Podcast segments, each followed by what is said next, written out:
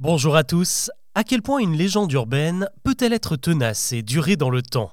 Celle dont il est question aujourd'hui s'est matérialisée par un fait divers qui remonte au printemps 2019 en région parisienne. Dans la nuit du 25 au 26 mars de cette année-là, la police intervient en urgence à Clichy-sous-Bois et Bobigny pour interpeller une vingtaine d'hommes. Ils sont suspectés d'avoir attaqué par surprise des personnes de la communauté rome pour les passer à tabac. La raison de cette flambée de violence se trouve sur les réseaux sociaux au cours des semaines précédentes, des vidéos ont massivement circulé pour dénoncer des enlèvements d'enfants. Les auteurs de ces accusations expliquent que des Roms circuleraient dans les rues à bord de camionnettes blanches pour s'emparer d'innocentes victimes et selon les versions les réduire en esclavage ou voler leurs organes pour les revendre dans les pays de l'Est. Sur Snapchat par exemple, on s'échange des vidéos de camionnettes suspectes dont la plaque d'immatriculation est bien visible, de quoi donner à certains l'envie de se venger.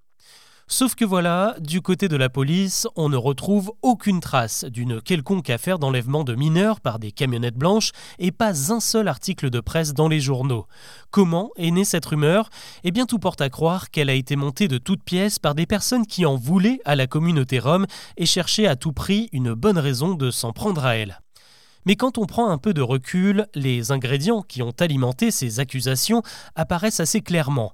D'un côté, il y a les fameuses camionnettes qui sont entrées dans l'inconscient collectif à travers certaines affaires comme celle de Marc Dutroux et de Michel Fourniret, deux tueurs en série pédophiles qui effectivement opéraient dans des véhicules blancs réputés pour leur discrétion et leur faculté à se fondre dans la masse. Essayez un jour de compter combien il y en a en circulation dans Paris, c'est impossible à pister et c'est aussi ce qui en fait un objet de peur.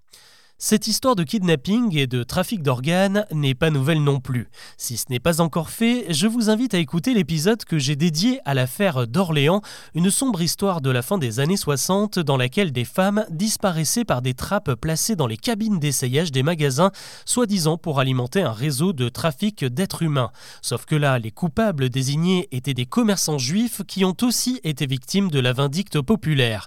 Vous voyez donc le lien, une minorité pointée du doigt, accusée de s'en prendre à des innocents et sur laquelle on projette des fantasmes de complot.